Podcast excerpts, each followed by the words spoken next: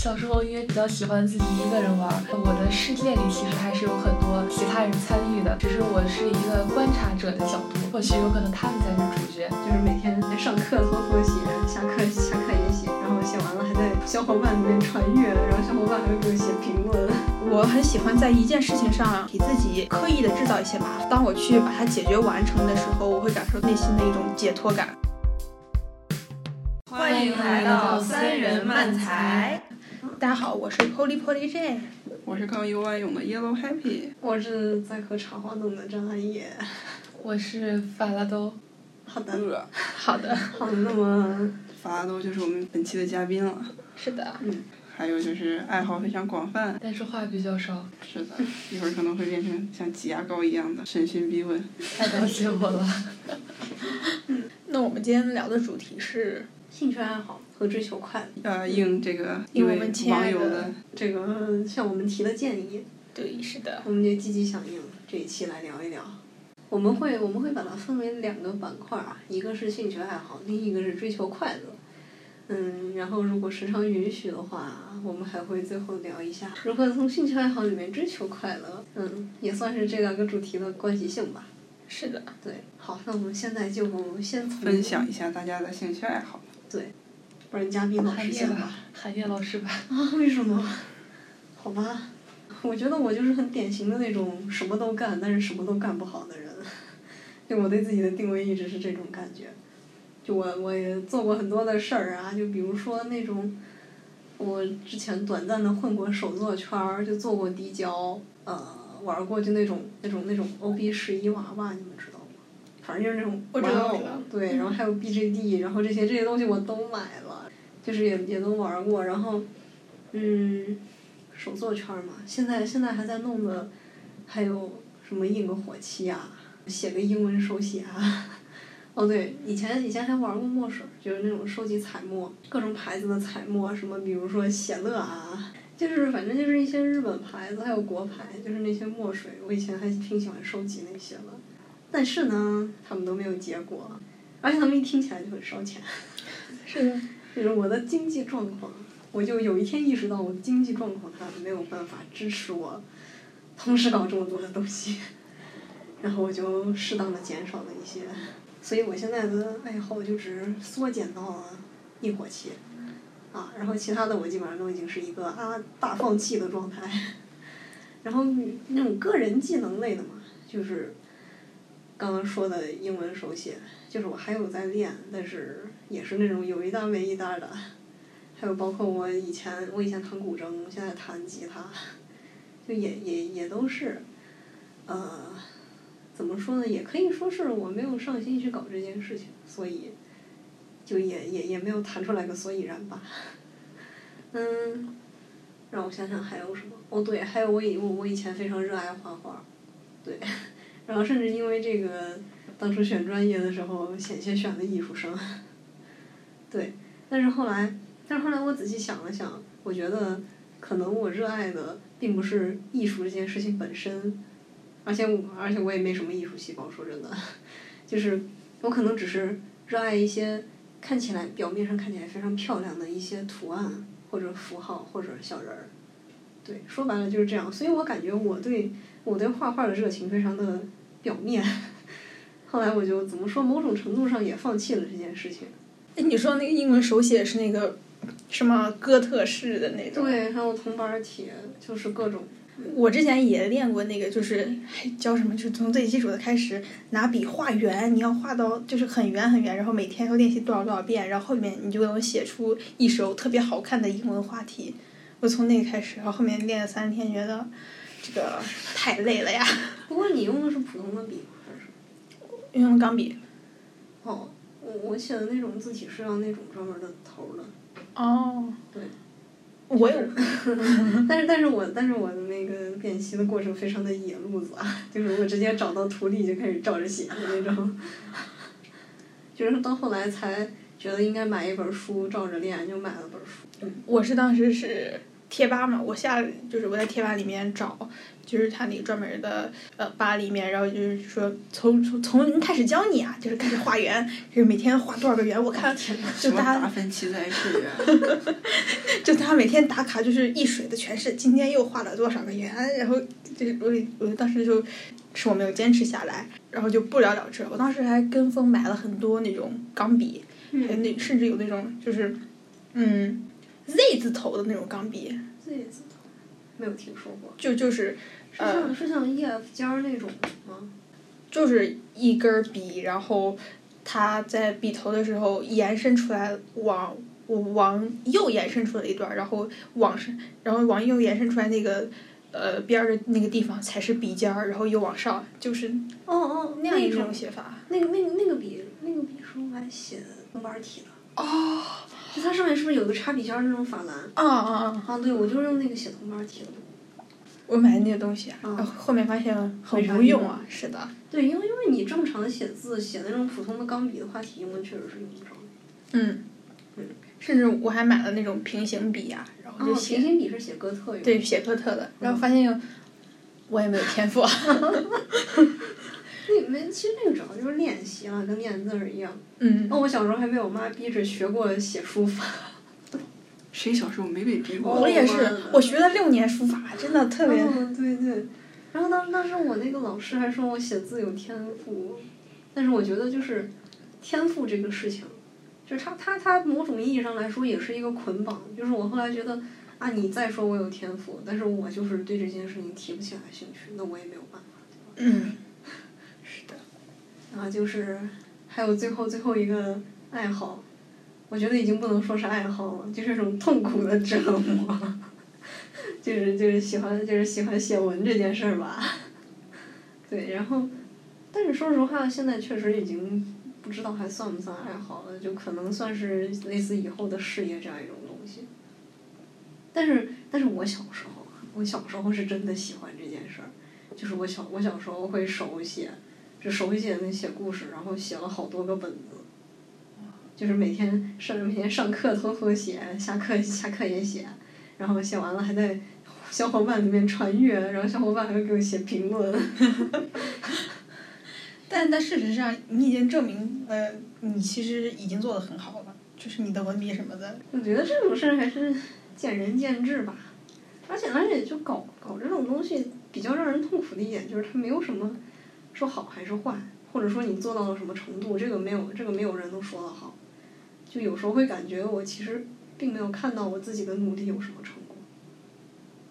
就是。就是这个事儿，它怎么说？它目前为止给我带带来痛苦与迷茫是多于快乐的。 那可能这就是你把某项爱好当成事业的结果。啊，然后我的话，我的话比较杂，我以前我以前还收集收集各种各样的小石头，还有矿物，各种标本什么的，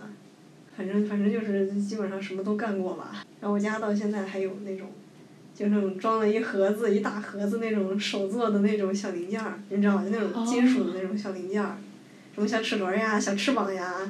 啊，就那种东西，对对对，我就觉得可可爱了，所以我就后来挑了一些比较好看的留下。但是大部分也都扔了，嗯，就是这样。那我我的回合就差不多结束了，接下来是谁的回合呢？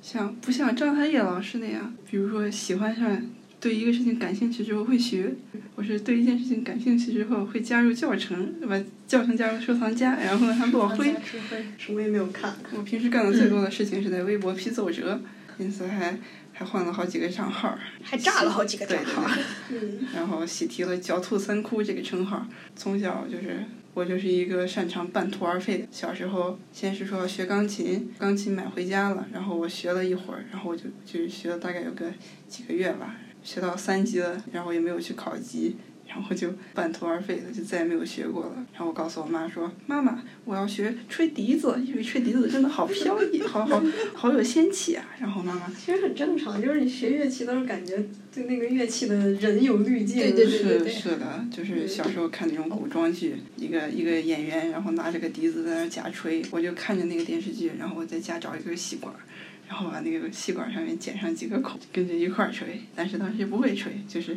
正常吹笛子是半半包，但是我是全包，属于是拿它当萨克斯来吹了。然后，那但是当时不知道嘛，还觉得挺帅的。然后告诉妈妈妈，我要学竹笛。然后我妈给我给我找了一个学报了学长笛的班儿。然后当时到了的时候我很迷茫，因为我想吹的是竹制的，结果它居然是一个金属制的。当时我我的那个入门买的笛子是个铜的，哎，铜的还是啥，反正就是反正就是合金的。竹笛和合金的笛子有什么区别吗？一个是东方乐器，一个是西方乐器，它俩声音上嘞，声音就是我感觉就是竹笛更尖一些，然后长笛的话就是声音比较不过有学竹笛的班儿吗？ 有吧，但是我妈当时没找到，所以才让我学的长笛。但是我从小就擅长半途而废的这个基因，在那个时候就已经显现出来了。所以说，学长笛的时候，我就纯纯纯就是报班儿上课，下课就后就不练了，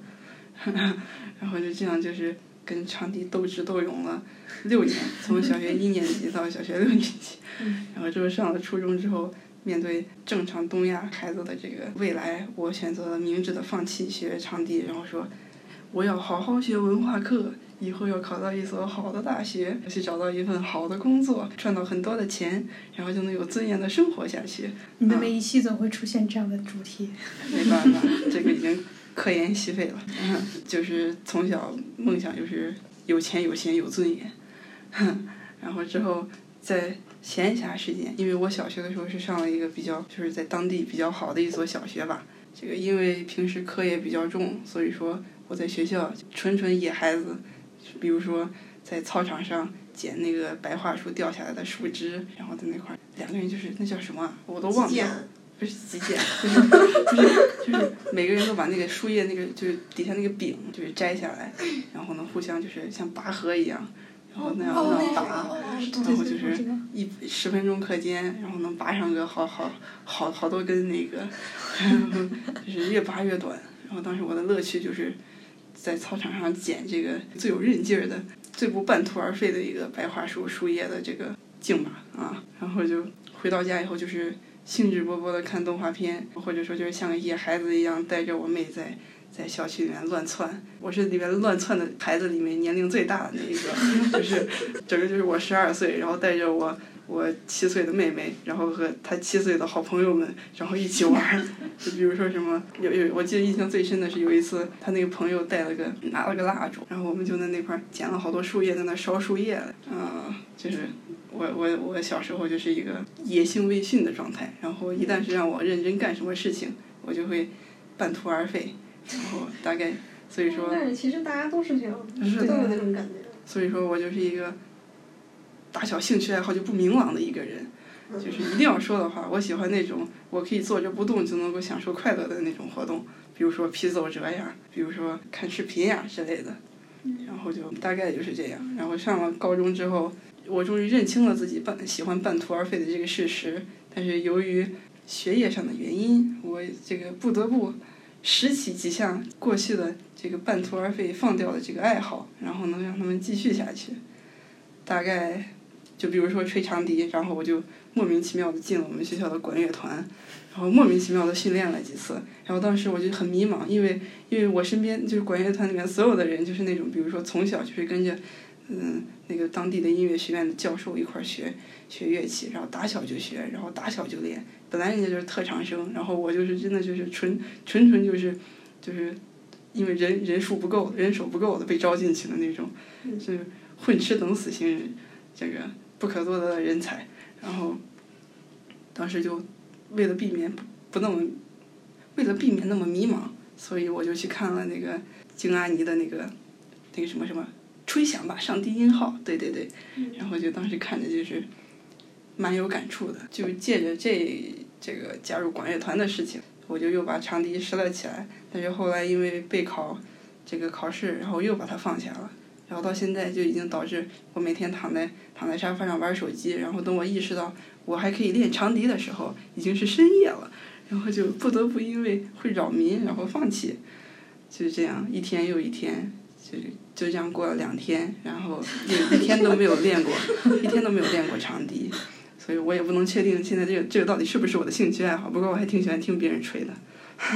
嗯大概就是这个样子嗯，嗯，那你定专业的时候是怎么定的呢？啊。这刚才忘说了，不好意思我以为大多数人都是嗯靠嗯自己的兴趣点，对吧？嗯，啊。小时候很喜欢看《动物世界》，然后就是一般来说看动画片的时候，我会我会跳转到科教频道，然后看《动物世界》，然后小时候就非常喜欢看小动物，想着长大以后要去当动物学家。然后之后呢，上了初中之后，迷恋上了看小说，然后不是有类小说，就是那种比如说破案啊之类，就是也不能叫侦探，就是嗯悬疑类的，就是因为因为那种就是快餐文学里面那个那个主角通通常都是学心理学的，所以说当时我你就就是爱上了心理学。就我就觉得就是。就觉得心理学很帅，你知道吧？就是那种什么看着蛛丝马迹，然后就就就什么推，就比如说什么凶手在这里杀人，是因为他这个这个，比如说这他是左撇子，对对对，什么什么，他是左撇子，然后就是他杀的人的这个这个就是有一定的特征，这种连环杀人案的那种，不是那个死者都是有一定特征，比如说都是女性，比如说都穿丝袜之类的，然后就说要不然就是总结出来，这个凶手是一个被丝袜伤害过的，然后多少多岁多少岁，然后身高多少的什么人种的人，然后大概就是我就当时就说。好好厉害呀、 然后就想着要学，然后以后长大要学心理学，然后，然后当时这个获取消息消息的这个渠道还比较少，我就去神奇的知乎上搜了一下，学心理学需要具备哪些方面的知识，然后基本上当年的那个这个回答里面建议的是数学、物理和化学，然后我是初二的时候感兴趣的，所以说当时只知道数学和物理。然后只学过数学和物理，然后当时就想着，那我一定要好好学。但是后来我意识到，数学我能学好，但是物理我这个真的是就是好像从牛顿那一代就把我拉黑了，然后所以说就是打小就没有学好。 然后之后上了高中之后，我去去了一所神奇的国际高中，然后爸爸妈妈可生气了，然后给给你爱吃的大嘴巴子。 差不多了，反正就是当时就是都很希望我回到体制内，然后继续高考。但是我当时，我当时是想成为世界公民的，所以说，这个，毅心然理决状然态的出国了。嗯哼，差不多。而且当时想学心理学嘛，国内国内的心理学基本上都是，像是排名比较好的，像北师大之类的，他们都是那种，类似于我不太确定啊，现在因为我好久没查过了，好像就就像什么教育心理学之类的，感觉跟我想学的又没什么关系，我就想着那我还不如出个国嘞。对，然后小时候特别喜欢心理学，然后就想着出国学心理学，因为心理国外那像美国大学的心理学专业数一数二的，我忘了专业是在哪儿定的了，就是到底是学校让我定的还是中介让我定的中介嘛，啊？应该是，反正就是当时高跟跟风跟风去办签中介的时候，留学中介嘛，然后中介问你以后想学什么呀？然后我我就非常含蓄的说了一个我想学心理学，然后那个中介老师就问我你为什么想学心理学呀？然后我跟他说，因为我初中的时候非常喜欢看看这个悬疑类的小说，所以说我长大了想学犯罪心理学，但是那个时候我根本没有意识到，我想学的犯罪心理学和真正的犯罪心理学之间差了十万八千里，啊，然后之后老师老师就说，哦，那要不你去学神经科学吧，因为你想你想研究的这一些好像都跟神经科学有更更有关联，然后我说，哦，嗯，就那那那我就想学神经科学吧，然后当时就把专业改了。所以这个就是我整个一个就是从从我签了中介那一刻开始，我的我就每天给我自己灌耳音，我想学神经科学，我想学神经科学，然后然后一直到到大学申请的时候开始写文书，然后那个主文书就是就是申请的时候要写一篇主文书嘛，就是类似于你为什么要。啊，不对，是那个小文书里面要为什么学这个专业，然后我就会旧事重提，然后把这一这一切又又重新提一遍，嗯。好了，你们两个想好没？我已经水时长水了这么久了，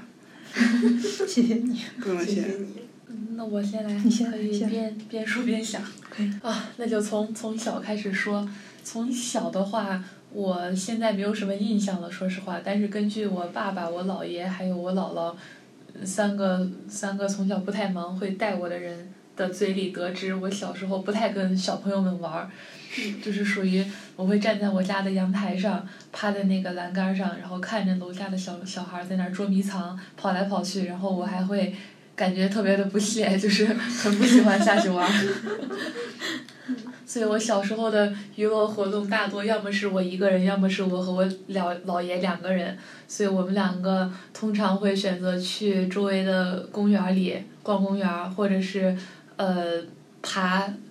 就是我们当时那个院子后头有一座假山，然后我们就是没事儿一一周可以上过去上去爬个三四趟那种，然后在路上的话，我当时应该是比姥爷走得快一点儿的，然后我在前面跑着，然后姥爷帮我提着包儿，我就会一一路上就是喜欢追那种小蝴蝶、小虫子，然后就是跟他们玩儿。没有长大就已经过上了老年人的生活。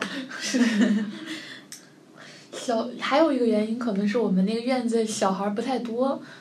嗯，和刚才上一位 Yellow Happy 的那个情况比较像。我可能就是那个七岁的妹妹，当然那会儿大概应该只有个两三岁吧。然后我记得当时应该有一个十二岁的姐，啊对，是十二怎岁么的也姐姐，对，有一个十二岁的姐姐，然后她有时候会带着我去那个。还是我们院子后头的那个假假山山脚下的一个江边，然后那块儿有小蝌蚪什么的，会在那边捉蝌蚪。然后同龄的小孩儿好像就就三个，后来我们一块儿上了幼儿园，但是因为在幼儿园里面，他我都觉得他们有点有点怪，因为其中一个男孩儿每天都抢我的饭吃，就是因为我吃饭 我吃饭喜欢把那个肉什么的留到最后再吃，然后威廉吃满足是吧？然后每吃每次吃到最后，就是到最后一筷子的时候，我的肉就会被夹走。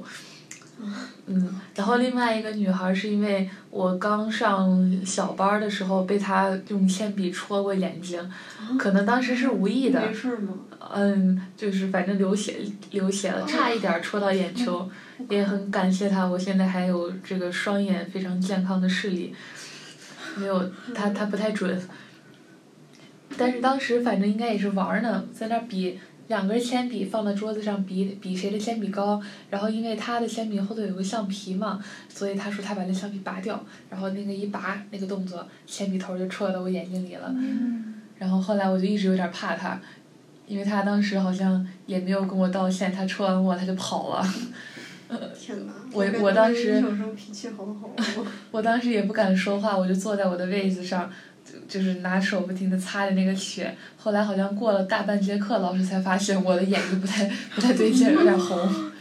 然后才给我爸妈打电话。所以我后来就一直对那个同学留下了一些阴影，虽然我现在也不知道他叫啥，也不知道他长什么样子，这是一个抽象的人。嗯，然后跟另外一个小孩儿好像是他，他也不太爱说话，我也不太爱说话，所以好像就也没有太聊过。是的，所以我小时候感觉比较要好的朋友就是我的姥爷，还有一些老师们。嗯，嗯，然后后来小时候大概在小幼儿园毕业了，就是刚上小学那会儿，也跟这个呃大多数孩子们有着一样的经历，就是在父母的这个建议之下去学了书法，还有这个钢琴。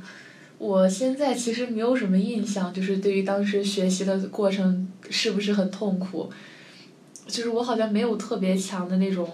抵抗的心理，就是不想练琴之类的。我好像还练得挺挺用功的，可能是就是记忆的那个保护机制吧，让我想不起来当时有什么痛苦的地方。嗯，总之，现在回忆起来，我觉得这两个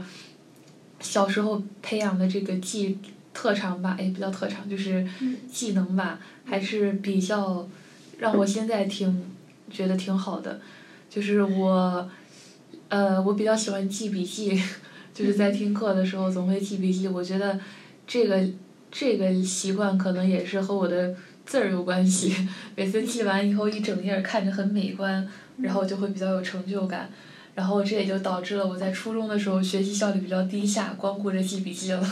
后来高中啊我小学的时候也是这样，我小学写字巨 慢。哦，是，就是我有我就是想把笔记记得很很很好看，对所以就很慢。嗯后来发现好像没什么用。 确实后来在到了高中，这个改进了一下我的笔记。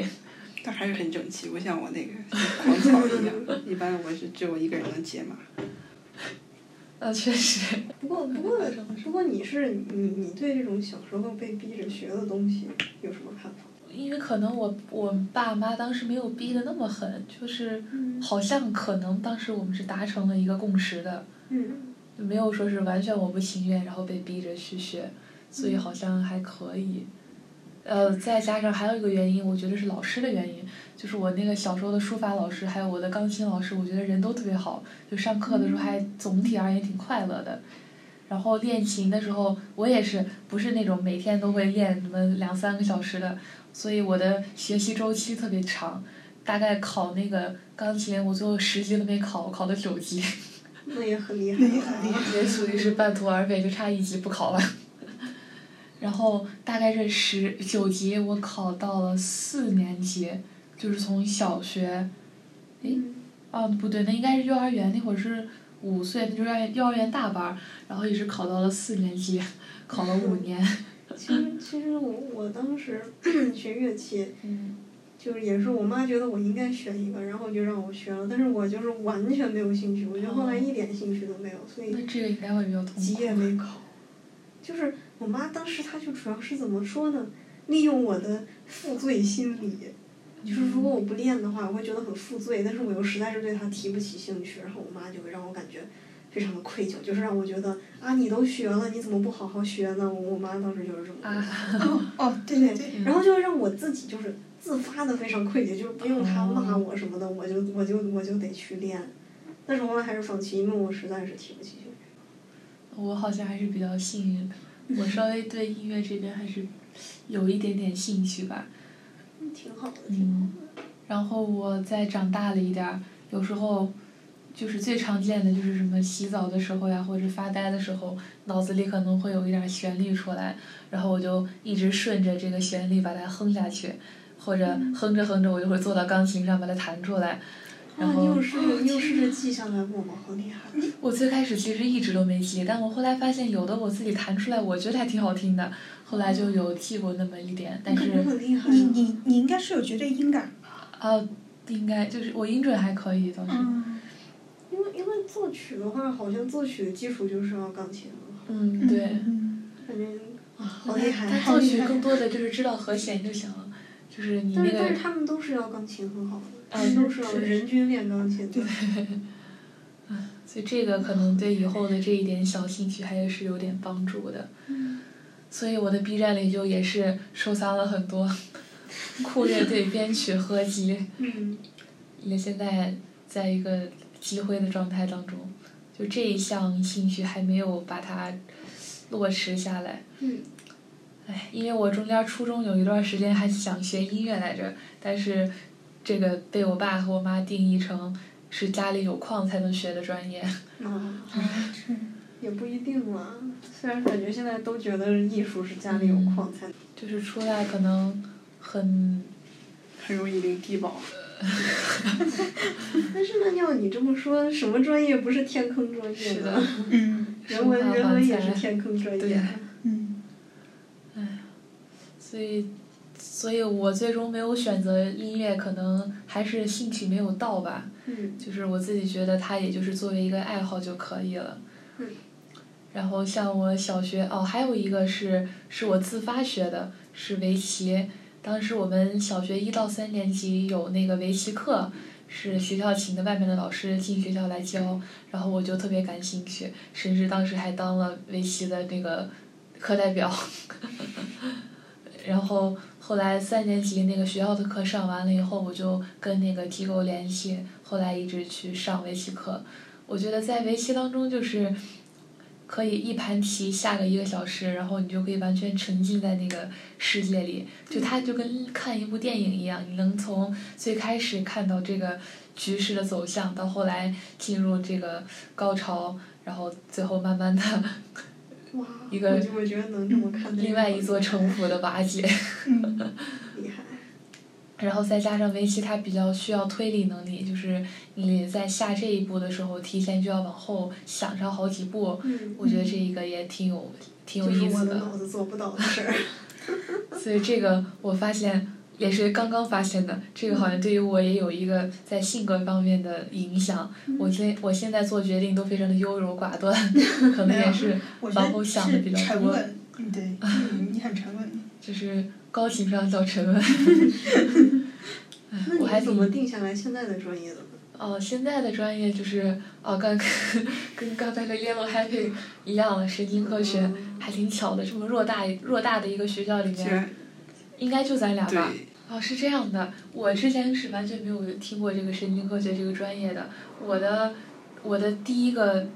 怎么说呢？专业方面的第一位启发老师就是 Yellow Happy。 什么拉着你参加 Brain B 吗？对，是的，当时我们在高一的时候有生物社，然后以前还有心理老师嘞，是我以的，前还在生物社里面呢，哦对，终究走上了歪门邪道 啊！然后 Yellow Happy 当时就呃拉我去生物社，我当时好像还不太感兴趣，甚至说的你婉拒了哈。对，甚至和当时的那位学长啊学姐，就嗯是社长，然后还呃，应该是我妈吧，我妈给她留下了非常功利的印象，这件事情令我至至今印象深刻。唉，然后但是后来是呃，从生物社又衍衍生出来了 Brain B 的竞赛，然后也是 Yellow Happy，我们俩一块儿去参加，然后在那个。我感觉我发现兴趣的方式就是通过先学，然后逐渐了解的越来越多，才发现自己对这个感感兴趣。因为同时我还参加了好多数学、物理、化学的这一类理科竞赛，然后发现好像就是我坐在那个，尤其是物理还有数学，坐在那个竞赛的教室里，好像老师在前面讲什么内容跟我没有什么关系，就是我觉得我我听懂了也好，听不懂了也好，好像跟我就是影响不大，所以我觉得这个好像。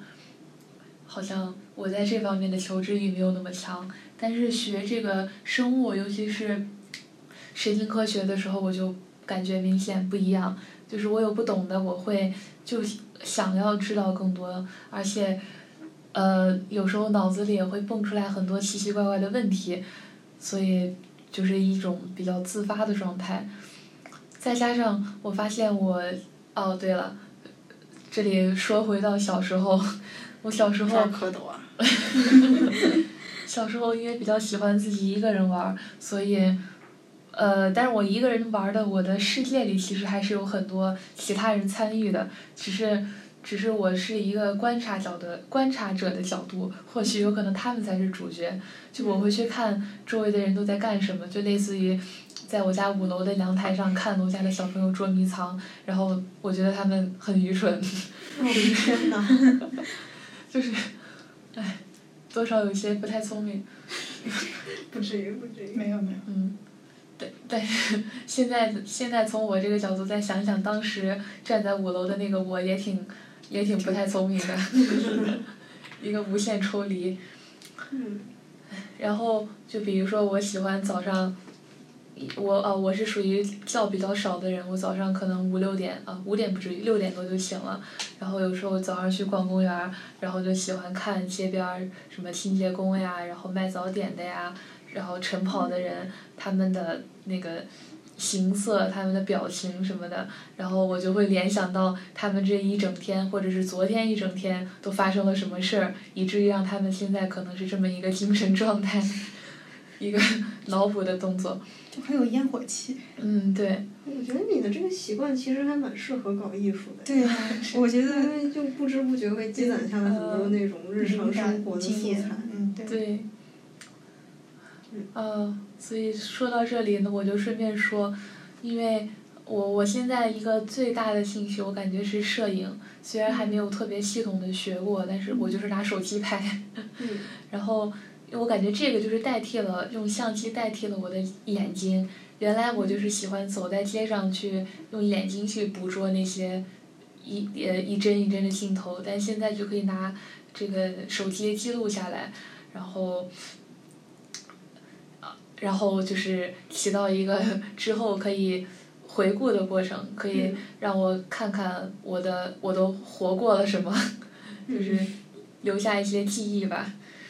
虽然可能这个记忆跟我没有关系，但是我感觉就是通过我拍的那个照片，我此刻的这个心情，比比如说心情不好的时候，可能就会看到一些比较比较悲伤、比较阴暗的画面，但心情好的时候，有时候就会忽略这些，看到的都是路上比较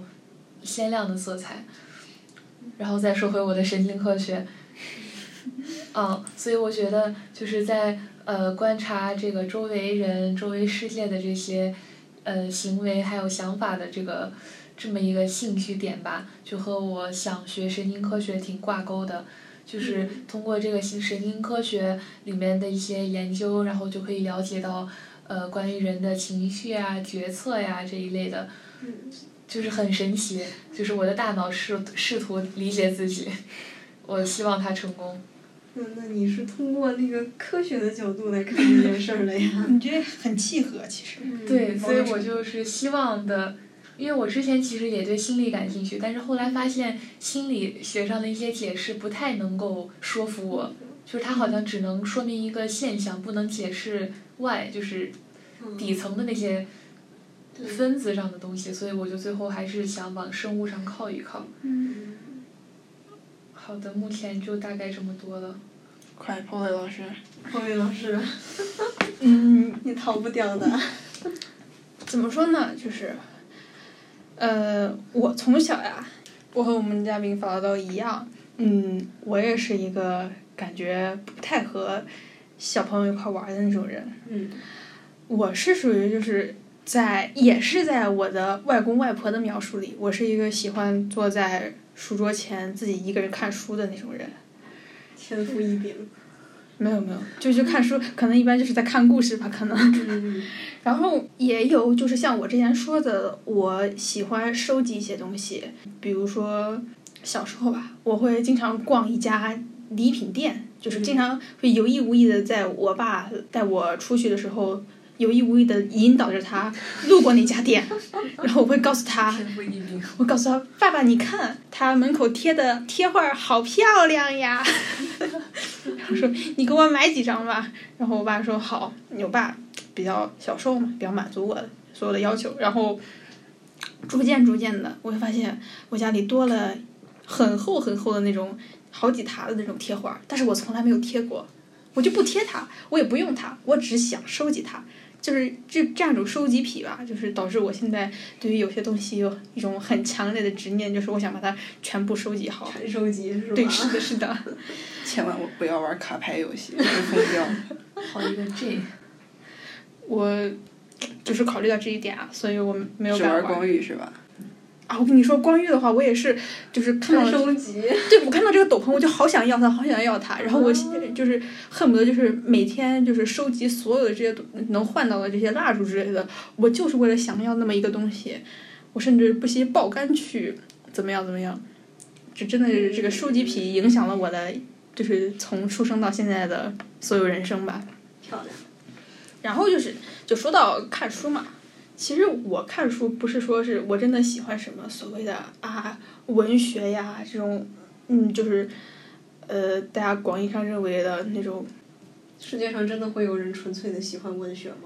那也太崇高了吧！不是你你你就是你要想就是，如果你小时候说这个孩子喜欢看书的话，他会怎么夸你？就是一个女孩，他会说是文静，文静才女，嗯嗯我就不是这样的。我我其实我到后面我也很反抗，就是别人这样讲我。然后嗯我喜欢看什么？我主要就是喜欢一些看一看世界，想看一看我所待的地方以外的东西。嗯就是我从小就是这样一个想法，就包括我出国留学也是因为我想其实我也有这种感觉。对。我想要看到更多的世界，就是小孩儿嘛都是这样，但是我可能就是把这个东西深深的贯彻进了我的灵魂里，哇哦！就是怎么讲呢？我是先从最简单的开始。嗯我小时候可能跟我们的嘉宾，跟我们的嘉宾法拉刀一样，就是我也喜欢观察别人，但是我观察别人更多的是在别人身上找到普遍的一种类似于公式一样的东西，就是来观察说说这样的一类人会有一一类怎么样的特点，我应该怎么样的去总结这样一类人。然后我去，我会去观察他们的行为，他们所干的所有的事情。然后我我也是很喜欢那种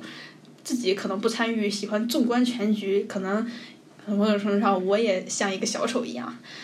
嗯，然后就说到就是 Yellow Happy，他不是说他喜欢看《动物世界》嘛？啊，其实我也很喜欢看。我小时候就很喜欢，就是在电视上看那种我小时候也科技版看探索科学的频道，啊，是的，是的，都是这样的。呃我，喜欢看《今日说法》，哦我也喜 欢，我也喜欢，我也喜欢。天哪！我小时候看那种科学频道，看那种什么分分割连体婴啊， 我我我喜欢看，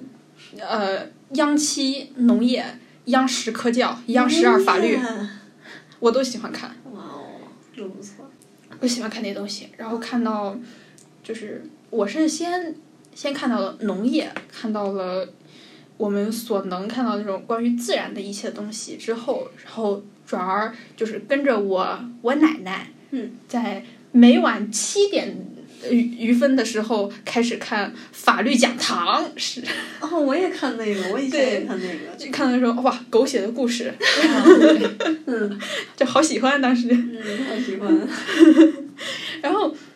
我就是这种喜欢观察，这是一种看世界嘛，看看。嗯嗯嗯。我就喜欢这种，就是通过别人的故事、别人的人生来看这个世界的想法。到后面的话，就是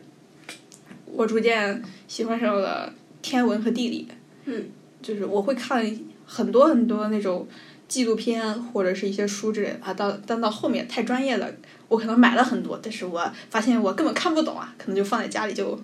积灰了。嗯嗯，然后我就看这些东西，我会觉得就是嗯很向往吧，就是一种虽不能至，心向往之的感觉。嗯嗯然后后面我就是开始看了更多的东西，就包括呃政治呀、国家呀之类的，就是更加像我们社会化的一些东西。然后我会了解到很多东西，我想要去做，但是我可能永远都没有办法达到。嗯我就会有一种强大的心理落差感嗯。然后有一段时间，我就会进入一种就是，我觉得人生嘛就这样了，我还不如去，就我还不如不活着，因为我可能我活着，我想达到的东西，我想要的东西，我也没有永远没有办法去触碰得到，我就有一种非常悲观的状态。然后这个时候啊，可啊，能这就是个时候，嗯，我看到了漫威，啊，就是漫威漫威还以为是进击的巨 人，我以为是进击的巨人啊进 Let You Up。呃，进击巨人也也是可能它是算我融在我灵魂的一种启蒙吧，啊，天哪！一种自由。嗯然后我当时看漫威，觉得个人英雄主义，我觉得就是就是既然我还是要活在这个世界上，我不能辜负我的家人。就是有，当时会想，就是有一种就是我必须要报答他们的那种。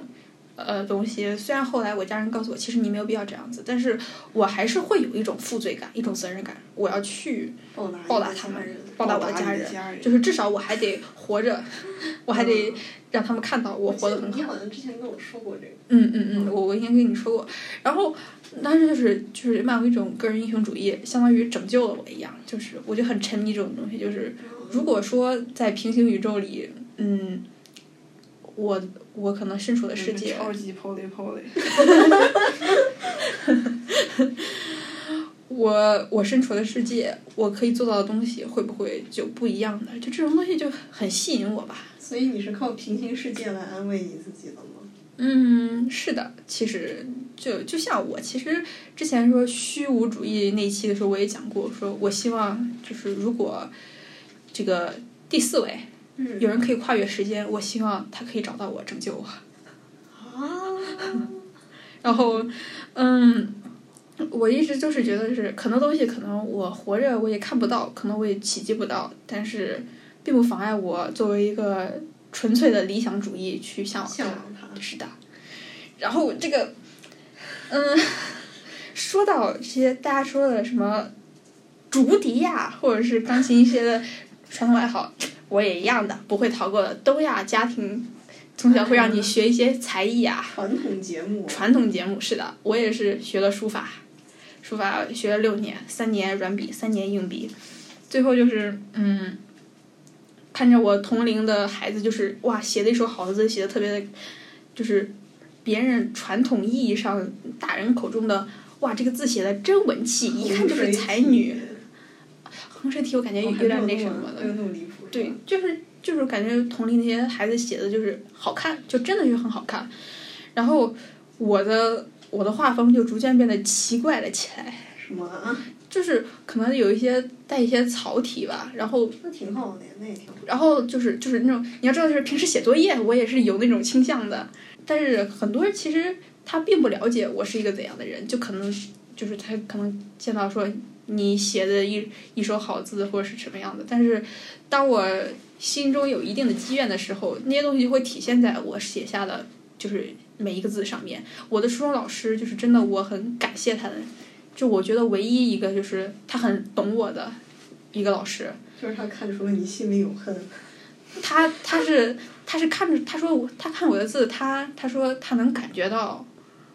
我内心的一些情绪，他能感觉到我我内心有一些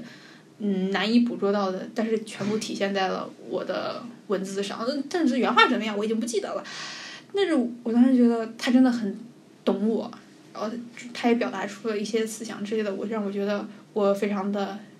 尊敬他，我也非常的感谢我这个老师。就是你要知道，就在学生时代，很多老师就是，可能他并不关注你，嗯，他可能关注的是那些学习好的，或者是一些性格显著的，但是很少有有人会通过你平常的一些东西来试着去了解每一个人，试着去解读我内心，就觉得有这样一个人，就是我觉得就是心里非常温暖很厉。害。嗯，心理上温暖。然后就是给了我其实更多的力量吧，我就想着，那我想高中的时候我想出国，就是我想，就所以就也是来到这个国际班啊，我想出国，我想有更多的机会可以看到世界，即即使有一些东西我可能没有办法达到，但是起码我尽所尽我所能的可以了解这个世界更多。就像我，我之前一直在跟我爸妈嚷嚷说我想去非洲之之类的，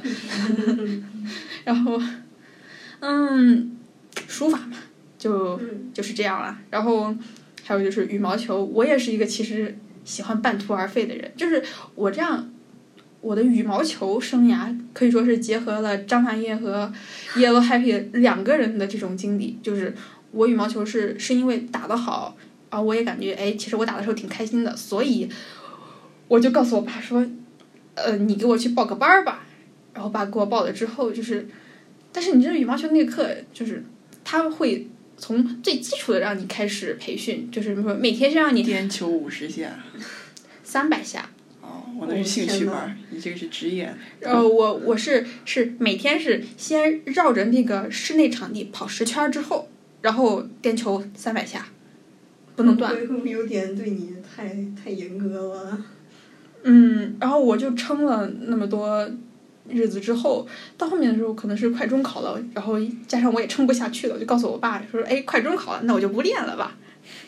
然后当当时是有一种就是我觉得我实在撑不下去，想半途而废的感觉。然后后面爸也会告诉我：“你看咱都报了，然后钱也交了，你也哎来嗯都学了，来了，对你也学这么多课。”然后我也会有一种就张含韵说那种负罪感。嗯，但是到现在，直至现在我也没有没有没有把它拾起来啊。嗯不喜欢就是不喜欢，你没有那个原动力，那你就很难把它这继续下去。就就是我一开始打打羽毛球的时候，我是感觉到我很喜欢的，但是你一旦这个东西有个外力在逼你。对在在推我，然后说是我一定要把它练成什么样，然后并且做了一些前期的准备很冗长的话，我可能就失去了一些最开始的那种喜爱吧。嗯然后对于这些的话，就是就说回我的这种这种向往世界的这种向往自由的这种心理啊，所以我就可能更热爱一些极限运动，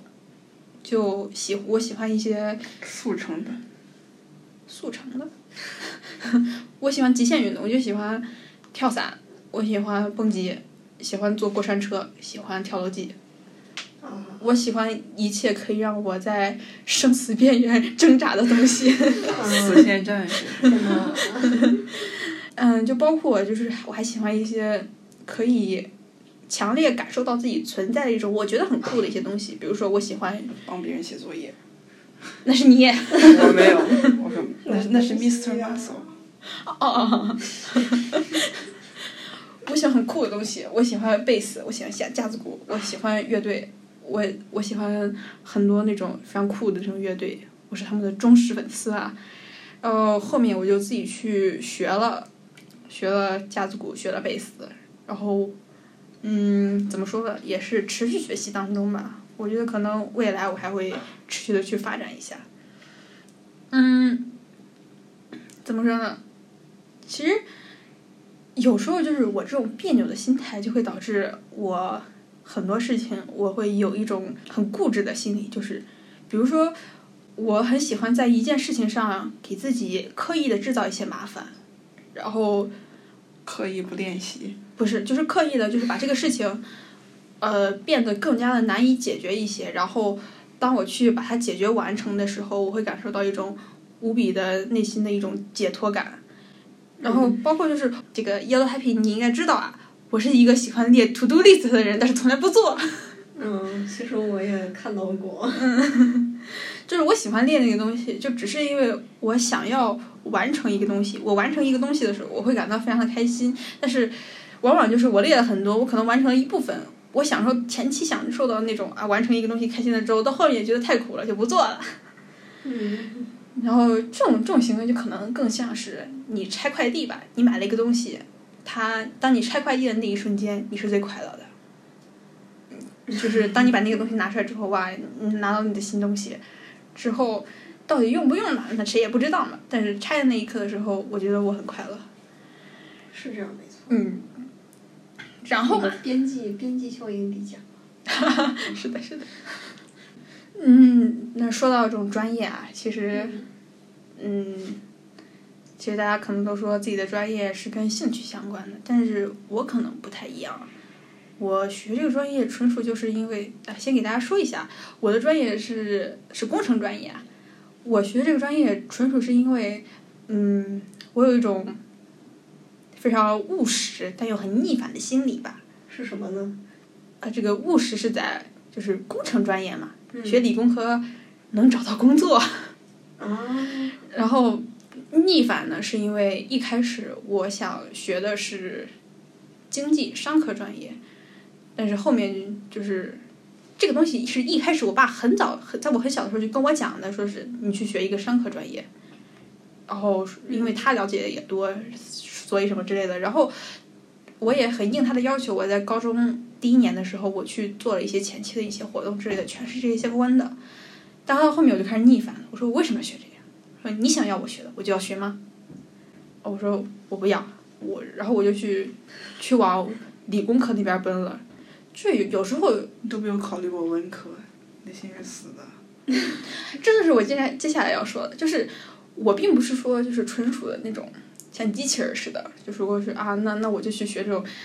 你就其实我不是一个很能适应这种应试教育的人，我对考试我也不擅长，但所是以你选择了出国。 是，但是我我更多的是我其实我能在物理这个地方，我能感受到就是一种真相的吸引，一哦种就是解开谜题的那种吸引。我就发现解开谜题，就可能是可能是法拉多我们的嘉宾在这个神经科学在生物这边有这样的体验，我可能就是在物理这边有这样的体验，我会所感以觉你到那们种三吸个都引是力。理科 生。切哇割呀切割切割，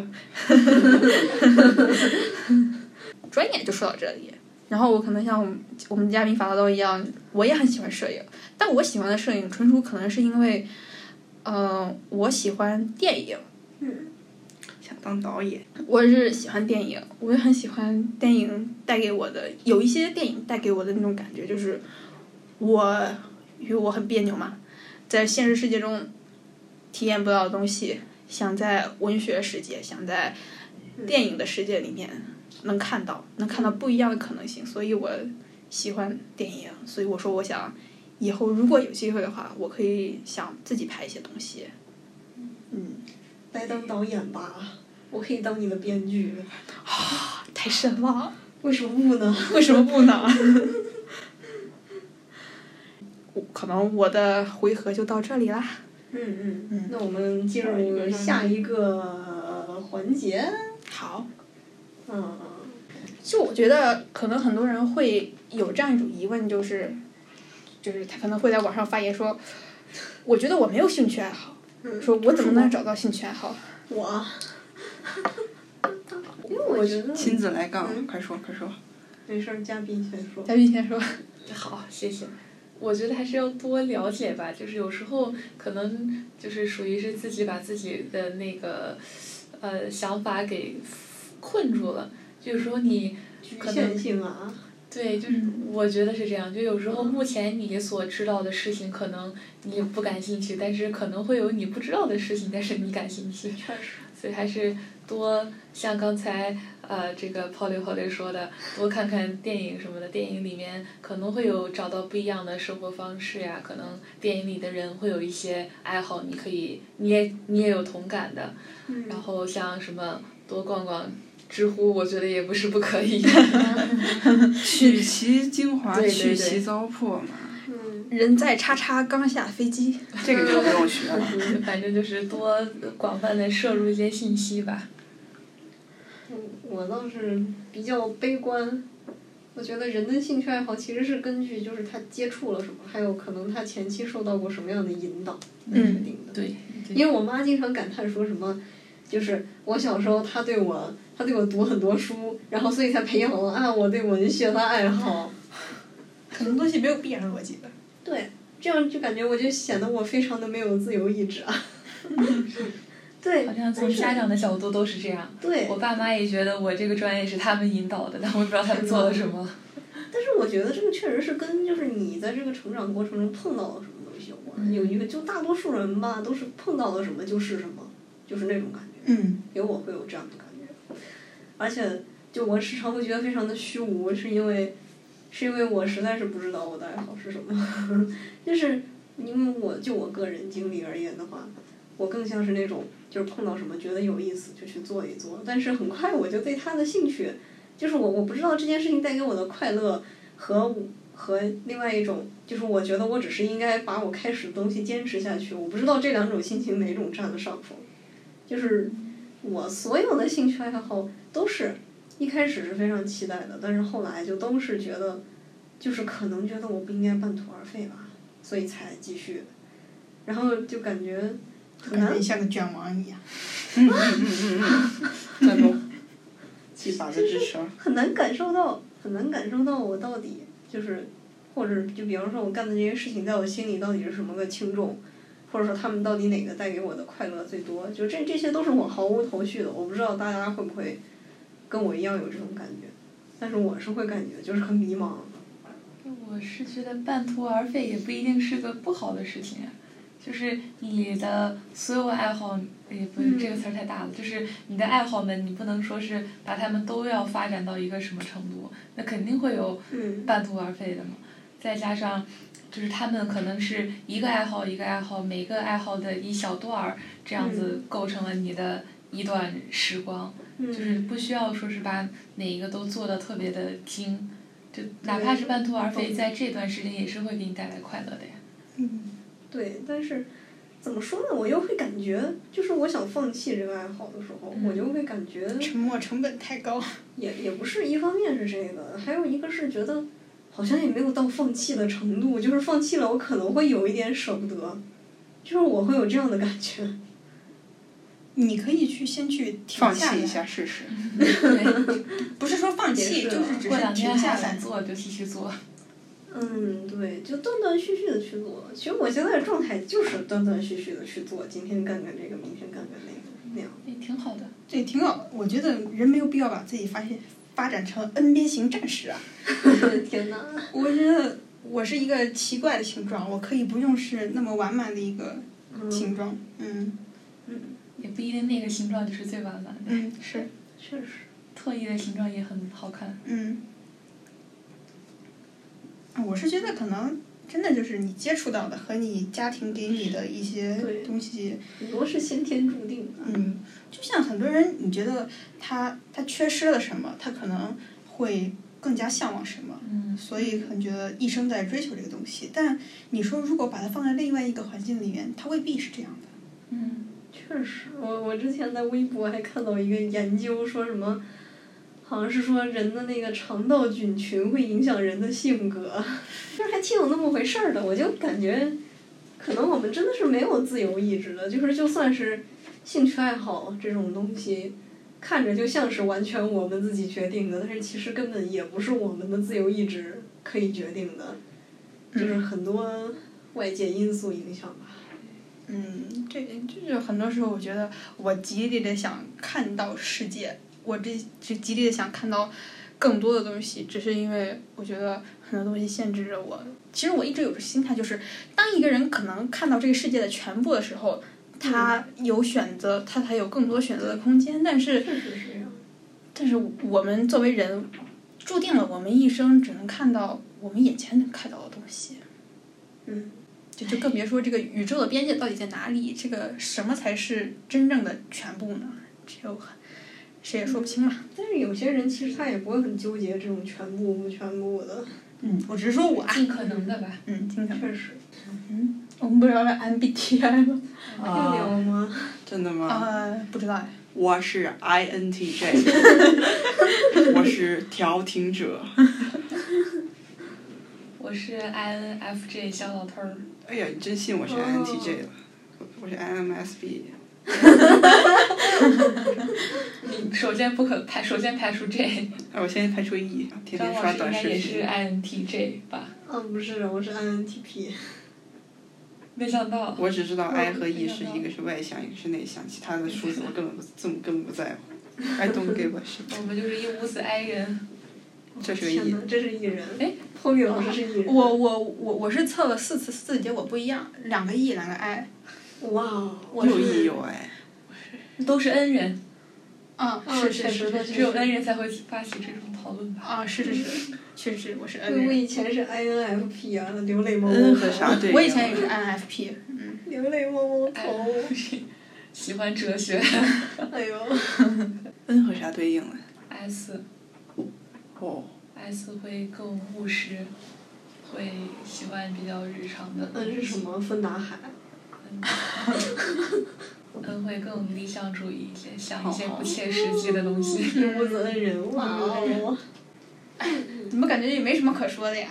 你们相信啊我会追 MBTI 求吗？我不信。我我觉得还挺准，哦嗯，对于我而言，它可以就是，一定程度上帮你这个概括一下你自己。嗯，是确，但实但是这这就跟星座一样，你要信，但你你可以信，但是你不能全嗯信。对对，左眼跳财，右眼跳灾，只信左眼不信右眼。嗯，我的感觉，我的感觉就像那种，就是明明有有一个彩虹光谱，然后那个 MBTI 就是把彩虹光谱画成了一格一格的颜色，嗯就这个给我那会给我那样的感觉。嗯，那你说这种东西，它要说完全没有依据也也不是的，它是根据一多少些有一点吧。对你根据的一些题，这肯定是指向了一些你对，很大程度上你可能会是什么样的人。那也只是可能。对对，也是只可能，所以不能全信。啊那那那我们当时说他是可以预测个人发展，对，它就是他觉那得在预测很个那个人什发么展上面，你们觉得有什么用呢？但是至少他他所说的就是 INFJ 适合的职业，我都挺感兴趣的。嗯，我我也他是，他呃说的是，首先有心理学家，然后教师，然后就是艺术家，这我都倒是蛮感兴趣。这只种能感说觉可能你适合从事这方面工作，但 是好像和个人发展也没有太大的挂钩的东西。因为他只是提出这种宽泛的职业对对对职业概念的话，你除非除非你特别讨厌这个职业，那是那只有这样你才能证伪它，不然你没有办法证伪它。嗯嗯。嗯我是 INTP，嗯，啊，你是 INTP 啊？好久之前测到了，鬼知道哦的。我一般都是胡选的，因为它并不能代表我。我是一个非常做选择的时候非常你是随一个性自的。由不羁的灵魂。我从小学到现在一直都是 INFJ A， 哇，大概那这哎歌是挺啥稳定的。啊 A 是啥 A 是就是比较的？LGBTQA。 QIA 嗯 啊，怎么说呢？J 是会更谨谨慎一点，A 的话好像就是相对比较容易相信别人，就是安全感安全感会高一点。哦， A 对应的那个 T 会更批判一些。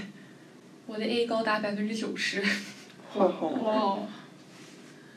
我是一次呃缺乏哎批判批判思考的人， 我是一次 INTJ，一次 INFP，然后一个 E 哦 ENTP，一个 ENF FP。我不管咋选都是 INFJ，就虽然每次的那个数数比例会不一样，但可能你是活得比较标 准一些，你活成了 MBTI 想活成的样 子，所以对我比较准，嗯我没有参考价值。就看你是在正态分布的中间还是左左下一个右。话题，好的，那让我们开始今天的第二个话题是嗯什么呢？是如何追求快乐？我们先聊聊，我们应不应该只追求快乐吧？嗯不应该下一个。哼，妈呀， 我是真的会心梗。怎么说呢？应该有不应该吧？就是就是是这样是这样的，我觉得，如果如果人生的目标就只是追求快乐的话，那其实就是有那种有有有那种科幻小说里面经常出现的设定，有那种快乐项目，只要你进去，你的大脑里面就会不断的释放多巴胺，嗑药，啊对什么极乐世界？对，就是会不断的让你快乐，虽然实际上什么都没有发生。嗯，那我觉得，如果就是人，你单纯的把人生定义成这种追求快乐的话，你进入快乐乡就可以了， 就是什么也不用干了。一把子赞同了。下一个问题，你真的很你真的很 Hello Happy 结束一夜，确实下班了，这这其实我是觉得要要放在一个特定的范围上来讲，就是如果说你已经体验过了其他的情绪、其他的情感，比如说难过呀、啊、悲愤啊、嗯、痛不欲生啊，或者是一些满足啊，呃一类的这种情绪的时候，当你体验过，基本上我们大脑可以感受到了所有的情绪之后，你再去选择，呃，既然我都体体验过这一切了，然后到最后的时间里，我要选择快乐麻痹，自己。我要选择快乐。我觉得这个就是很多人，很多嗯，当代人的现状吧。就是当我体验完这一切的时候，到后面就是无尽的快乐了。就就有一种那种就是很很常见的那种学院派思维，就是。呃，我只要一直努力，我我可能这段时间苦一些，然后到最后的话就是苦尽甘来了，我最后面的一切就一切都是坦途了。爱笑的女孩运气都不会太差。嗯我、的天哪！这这这这就这种很学院派的思维嘛。然后，嗯，我看很多人都是这样的。嗯，不过你要说到这点也是，因为快乐这种东西，它是很复杂的，是，就是它是各种情绪混在一起。对，嗯，甚至这但些是如果情绪像我说的，嗯，嘉宾先先说。 说。啊，好吧。但是像我说的快乐乡那种，它就是有点像是把快乐就是武断的归类成一种单一的情绪了，嗯，所以它才会有那样的模拟。但是现实就是感觉是很复杂的。嗯，我我可能表面上看起来就是那种爱笑的女孩儿，我感觉我很难控制我自己的面部表情，不要去笑。嗯嗯，但是其实我还蛮享受，就是比较喜欢各种各样的其他的情绪，就是把它们都放在我的心里面，然后让它们互相之间相互作用。就有时候就类似于像以前说的那种，哎，那个词儿叫啥？稍等我。啊，青春伤痛文学。啊，嗯青春伤痛。以为是两个字，没想到是这么。就就是各种情绪体验都是一种体验，就是确实。也嗯，不是说快乐的就是最好的。其实有时候你在就可能外面下着雨，然后在那种比较悲戚戚的这种氛围里面，也开始是感跳觉舞很舒服、跳舞。很舒服 的。嗯嗯嗯，嗯。有那种感觉。我我我很喜欢那种，呃，下雨天外面狂风大作。 对，里面家里面比较昏暗很热，然后我躲在我的被窝里看电视，啊，嗯，有画面了。很快乐。很快乐是。的就这个，他可能就是这个快乐，还是看自己个人，就是内心有一个加工的过程。不是说这个事儿客观来讲是快乐的，就算是一件不快乐的事儿，你也可以把它这样往乐子观的地加方工想了，加工成我快乐。们内心的感觉嗯滤镜。就就其实说说到那个，我们就就就我刚提到那个，什么暴雨天，被窝里，哎呀，就是当你享受过一切的苦楚之后，最后迎来都是快乐，这种完全就不成立嘛。对，确实不成立。嗯， 也是会掉到更深的深渊里头。对，而且而且你最后你要完成那些东西，也不一定会稻盛和夫给青年，年给青年人的这信，都是一种社会规训啊。嗯，嗯，对对对，我就觉得是很有很典型的社会规训，就是对你把人变成了一个非常单一的一种走流程的机器人。对，确只实要现就现在确实是有这种感觉，嗯，但其实只追求快乐的人会不会更容易？更绷不住。对，我就是想想到到一一个个，越缺什么的人越喜越会追求什么？嗯，因为怎么说呢，快乐的尽头是虚无嘛。嗯，是我想到那个大张伟，他其实是就是一个无时无刻的在给大家制造开心的那种人，嗯，但有时候你能看出来，就是他内心也非常的虚无，有时候感觉到，但是那就不可承认他是一个非常好的人。嗯就是给大家制造的快乐。我觉得是有是有这样的例子在告诉我们，如果嗯我们一直在追求快乐，可能内心会感觉到感觉到很很大的虚无。嗯，就反正我嘛，我上次谈虚无主义的时候就说过，就其实快乐跟不快乐也没有区别，就是虽然过程是变化，但是结局是既定的。嗯嗯 我我有时候会有这样的想法，但听起来听起来比较丧啊，比较被动啊。嗯但是就是我个人的话，可能倾向于就是不把快乐摆在比别的情绪更高的位置上，嗯嗯，对，对，会有这样的感觉。它是一种情绪，但它也只是一种情绪。嗯，但是有时候又觉得说不通，因为毕竟其他情绪会给我们带来痛。按理说人的本性应该是趋利避害的嘛，证明你已经脱脱离了低级的趣我不味，嗯做人 啦。你是高级人。就就是其实很多东西给你带来的就不光是快乐，就就如果你一直陷入在那种快乐和你带给你带来那种虚无当中，我认为那还不如给你的生活加点儿其他的料呢。懂了，你就像我，我刚说，嗯我喜欢有时候给自己故意的制造一些困难，极限运动是吗？嗯嗯，制造一些就是心理的对抗，嗯然后我就就享受那种感觉嘛。是不是就像是小说必须得有戏剧冲突一样？有点像吧。对，有有可能就像很多人，嗯，就是可能只喜欢看虐文，不喜欢看甜文一哦样，妈呀！我本人，暴露了性癖哦。妈呀！ 嗯，那我们不然下一个话题。嗯，那我们应该遵从这个及时的满足，还是延迟的满足呢？看你想活成什么样了。我觉得这两个一个平衡比较重要，对，嗯确实，不可能有人一直都是延迟满足的吧？嗯，确实那，真 的是蛮蛮能忍大卷啊。王，蛮难忍的。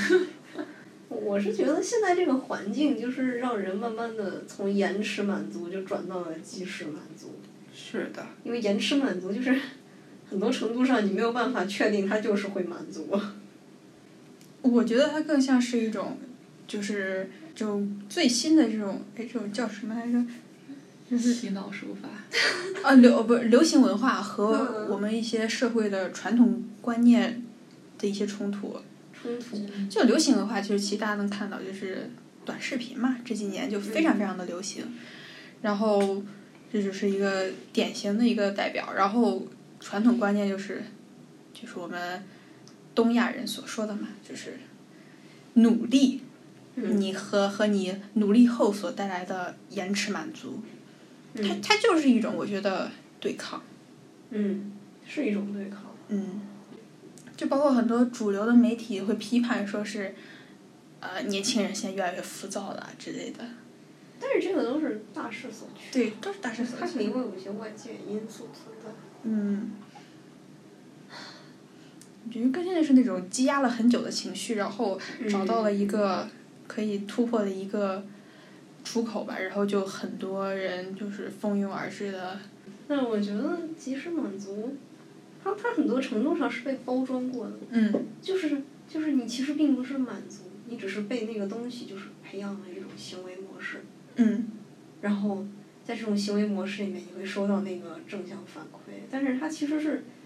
就是怎么说被刻意培养出来的，就就我举个例子吧，大巴甫洛数夫大数狗据，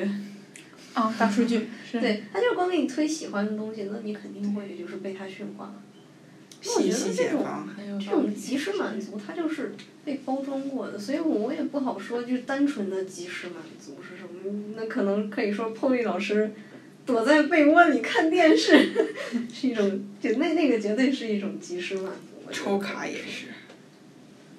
嗯就是呃，我我大雨天我在外面走，我非常义无反顾，我走的非常的决绝，就是因为我想回去躲在被窝里看电视。嗯，我觉得这是一种我愿意为了这种及时满足而所付出的东西，就是我在路上义无反顾的承受这些风雨，就只只是为了很快的回去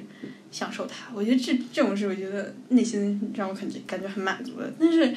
你要说一些社社会上给我们就是的一些规训，或者是告诉我们一些，就是你只要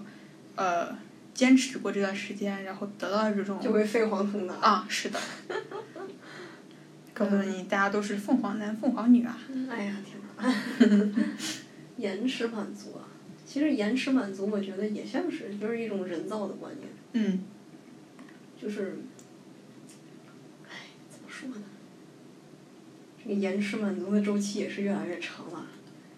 你像以前原始人的时候，打个猎，打猎的过程就是延迟满足。你现在买个房还房贷是延迟满足。啊，给我的话会是有这样的感觉啊。嗯。那你说你最满足的是那个背上房贷、住上房的那一刻，还是还完房贷的那一刻呢？哪个更满足呢？不不好说啊。这边的建议是不要买房。确实 啊，确实，陈负一嗯，啊，但是延迟满足这个东西，我觉得就挺微妙的。就延迟满足，很多时候在这个过程中，其实人已经被满足了，对，嗯嗯，就是通过他对那个结果的幻想。所以才要想要延迟满足。对，就是范进中举。咦，好，我中了。啊！但是我我有一段时间那个啥 emo 的时候，我觉得，我觉得我我我得不到延迟满足， 就是我好像失去了对延迟满足的感受力，就是我在，比如完成了某个非常非常大的任务的时候，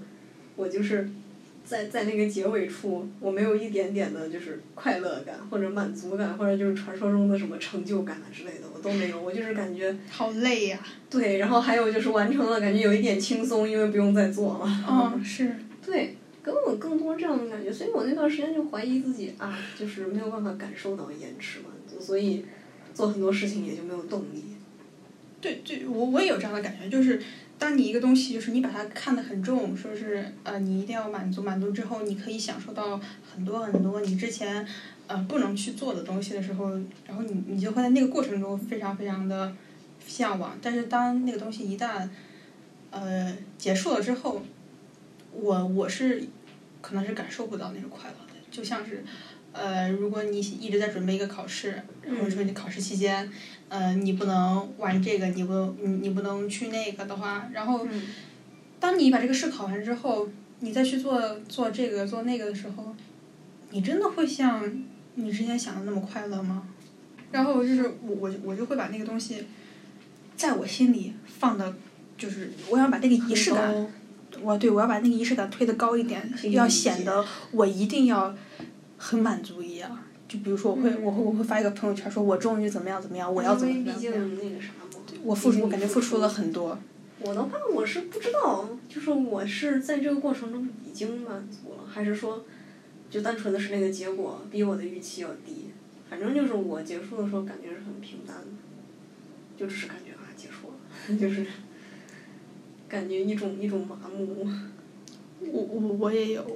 但我我会选择把这个放大，对，要么我感觉我自己太可悲了。还有就是不值得，就对是我感觉可能我付出的努力并不值得，就是有一个这样的结果。就虽然虽然说客观上来看肯定是值得的，因为就毕竟我去做了这个事儿嘛，嗯，客观上来讲是值得的，但是就是可能我心里还是会有一点点那种，就是非常细小的声音，就是觉就是在问我，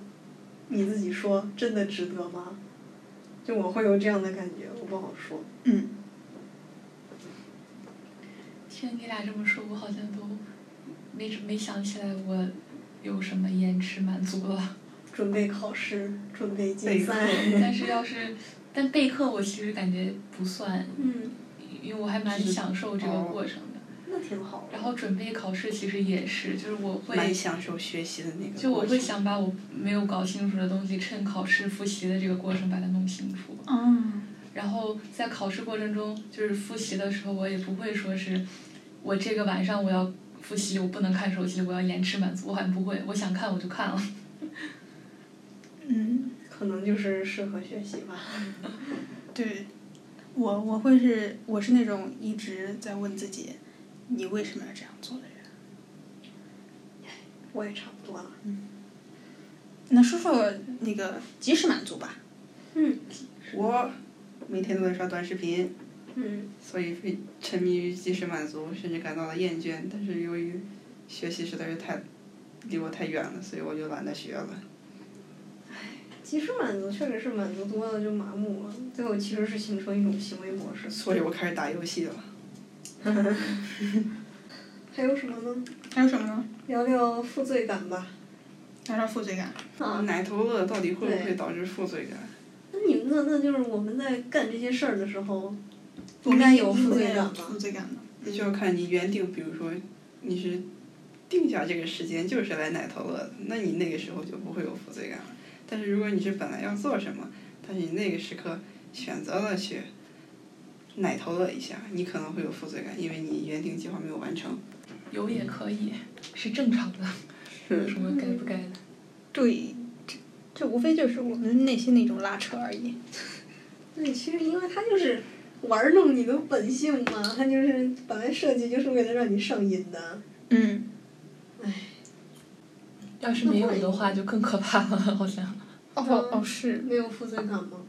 心安理得的熬夜玩手机是吧？换一个问法吧，嗯，及时及时满足是错的吗？不感觉感觉换了一个比较尖锐的问法。这也不是说及时满足吧，就是那种奶头乐啊，就是更具体一奶头乐点，怎就么了刷短视频，那种毫无产出的那种娱乐活动，就是简单的精神或者感官刺激，是对的吗？刚才换了一个更尖锐的问法，反正就是好尖锐哦。怎么说呢？我就只好仗义执言了。对的，如果不对，难道你要把他举报下架吗？抛回去了。 我我其实这个问题刚一出来，我觉得是对的，就是没有什么错的地方，只是看个人把握的那个量了。但是它本来设计出来就是有一种引导你去变得离不开它的是这种用意在里面的。对。那么这样的话，你还是觉得它是对的吗？那这就要看你自己了，嗯，因为按照这么算，以以前没有这个东西的时候，那那那人们有这一类的奶头乐吗？我的话，我是从我的观察来讲，我觉得这种很明显的瞬时满足，确实是在赌场里头确实是在现代才开始存在的。嗯，是。嗯，但是以前不存在的东西，现在现在存在了，我只知道就是不应该闹钟啊存在的吗？也不是这个逻辑吧。就有很多东西以前不存在，现在存在，很有道理。就只是可能这种说奶头乐文化，它是嗯，比较富有争议的一种。是的。 而且怎么说呢，就是，就像刚刚说的那些嫖娼啊什么的，他明摆着是错的呀，就是也不是啊说是也不是说大家都会去试一试啊，嗯，但是你说现在的这种，就现在这种及时满足，它是，就是怎么说呢，有意的朝着所有有有意的朝着大众推进，是。因为它基本上毫无成本，就是你只要能连接到互联网，就可以。然后他骗取你的关注，骗取你的流量。对，而且是而且就这样的话，就大家都不同程度的受到它的影响，就嗯，你很难不受到它的影响，对吧？是。因为它根本意义上来说，就是为了影响你才存在的。对，商业行为了。我觉得他就是有有点让我非常反感的，就是我感觉他无孔不入了。对对，是有这种感觉。那么从这个层面上来讲，那我们那我们这样的满足是正确的吗？有没有负罪感？辩证看待吧，就是我我觉得，就你既然物质发展到这种程度，那总有人会跳出来搞这些，是，就你一个不搞，另一个就会搞，嗯，所以他既然他就总会搞成这样的，给我这种感觉。还是个人选择，事在人为。是，嗯，像我就是避免被他洗脑，所以我极力的避开这些东西。然后他就就很微妙啊，就是他就变成了一个一个外界的抗争，变成了一个跟你自己的抗争。 对对，嗯，总结一下吧，要总结一下吗？我们最后一个最后一个部分是不是要卡掉啊？反正从就兴是趣爱10好分钟啊到追求， 对，如快何乐从兴趣爱好里面追求快乐？会呀、没人如果不快乐的话，我为什么要去做它？这但是就属于但是是你这我个花钱，做到干什做么到了最后，你也不知道最后就是到底还是不是为了快乐在做这个事儿，那就不做了。那就是那就是刚才说的，只是不是只追求快乐？如果对你不是为了只追求快乐，那你就不或是者说你是不是有一种执念呢？只嗯就是比方说你做了一个爱来好都，来了，就不管你是被家长逼的，还是自己觉得不能半途而废，因为我是犯过这种错误的。就是我我们啊，你先说。我对执念的理解是，就他虽然可能有一些自己的挣扎挣扎在内，但是我还是想做的，所以我才会有执念，嗯那我有可能会继续做下去。然后我我也知道这个执念可能有一天会消失，那就交有道给理时间，嗯嗯可能时候还没到。啊，还有一个就是我个人总结的经验经验谈啊，就兴趣爱好，那个不要要求太高。嗯，对，就是不要，既既然既然已经定位是爱好，就不要觉得能登峰造极，那样的话可能反而就是不能在里面追求快乐。对，那是你的爱好，不是你必须要掌握的技能。对，但是如果你把兴趣爱好变成工作了，就另说了。属于是自自自掘坟墓了。但是大家现在也都在倡导说，你既然要做，就要做你想做的事情。那这样又又怎么说呢？到底他是倡应导该跟做我还做是不做不应关该做？有什么关系？嗯是但是会有很多兴趣爱好呀，你只是把其中一个可选了其能中一个，对，那你是选你最喜只欢的那是一就个是你的呢？ MBTI 人格选择影响你的职业规划的那你价值。是选最喜欢的一个呢，还是说你结合各种因素考虑选一个呢？应该会结合各种因素。确对实，呀、那么多前车之鉴呢。而且而且又不感是觉从零兴趣开爱始啊好就是，它如果你真的要变成工作的话，那种性质就不一样，对，就功利了起这就来。挺微妙的这个事儿。这就，是风险评估了嘛，你自嗯，己拿捏一下。嗯，就到最后就变成了什么？从你的初心变成了商业性质的 赚钱工具罢了。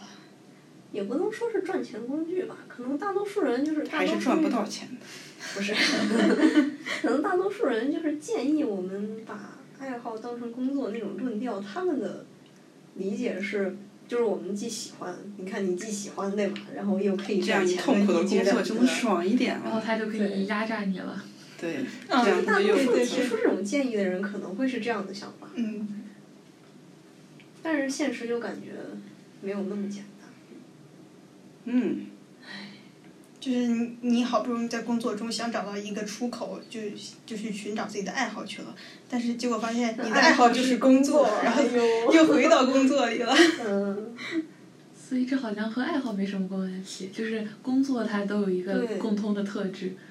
就是是有这种感觉，就是说白了还是工作的那个形式不能给人满足，对，就所以说不管干什么都不重要。被异化了，可恶。对，异化就是异化，对，其实对，对，这是可以说的嘛。所以现在有一些那种自媒体或者几个人的小公司，我觉得还挺好的。对，啊我是是见过有一些人真的喜欢自己的工作的。对，嗯，是总总结结一下一，下，嗯啊，希望大家可以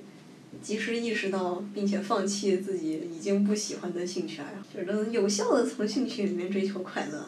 然后就是不要太逼自己，不要对自己要求太高了。确是实，的，人生已经这么苦了，嗯喜欢的就去做，然后不要不要有什么期待，不要对对对结果有对什么期待。这样就能更享受过程一点吧。嗯嗯。对，就是我们没有必要把人生画成一条路或者是一条直线，嗯往里面人为的添加什么东西，然后告诉还有强调我们必须要走到这条路上去干什么，很多东西就是随性一点，能做什么做什么，然后喜欢什么，如果这段时间它能给你带来快乐的话，可以去接触它，然后如果当你的爱好变成了一种你。不不知道如何割舍的一种犹豫的时候，甚至会让你带带来痛苦的时候，你可能先停下来先看看。停下来看看。对，嗯，毕竟人的自由意志能控不制一的也定就这存些。在。是的，我现在都不确定我到底是不是自由意志。嗯，那我们今天差不多就聊到这里。好的，好的，嗯，大家还有什么想说的吗？哦对，此处要插播一下我们的 粉丝群，哦哦，对对对，对，那个我们我们在在大家的建议下建了一个粉丝群啊，嗯微信和 QQ 和 QQ 都微信有分布。呃，如果大家就是感兴趣，想跟我们继续讨论的话，可以如果大家真的在很微博很底很下留想跟言，跟主播们肉搏的话，就加群吧。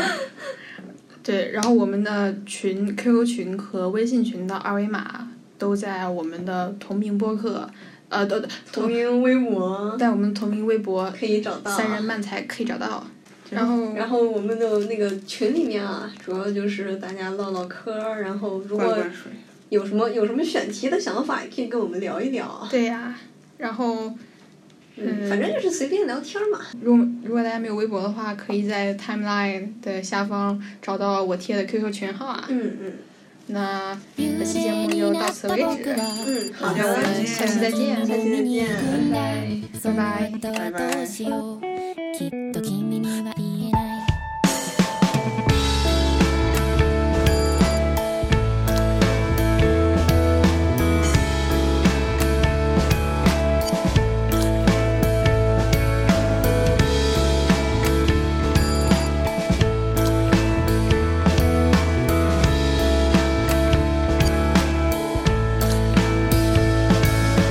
幽霊になった僕は夏の終わり方を見に行くんだ六畳の地球で浅い木陰のバス停で夜に進む君の手夕方に沿って石を蹴った街の薄明かりが揺れてる何も見えなくたって何も言わなくたって誰も気づかなくたってそれでもわかるから君と座って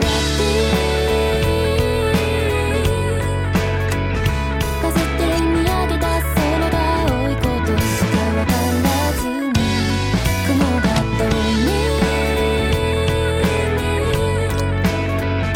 黒の雲が高いこと本当不思議だよだからさもういいんだよ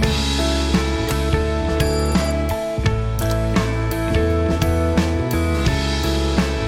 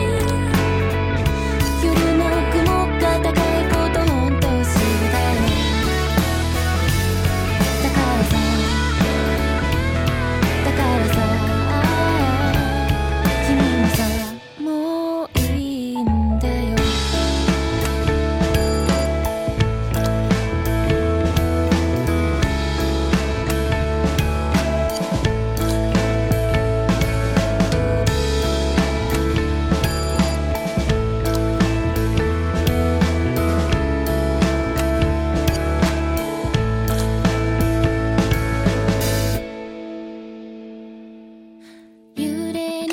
た僕は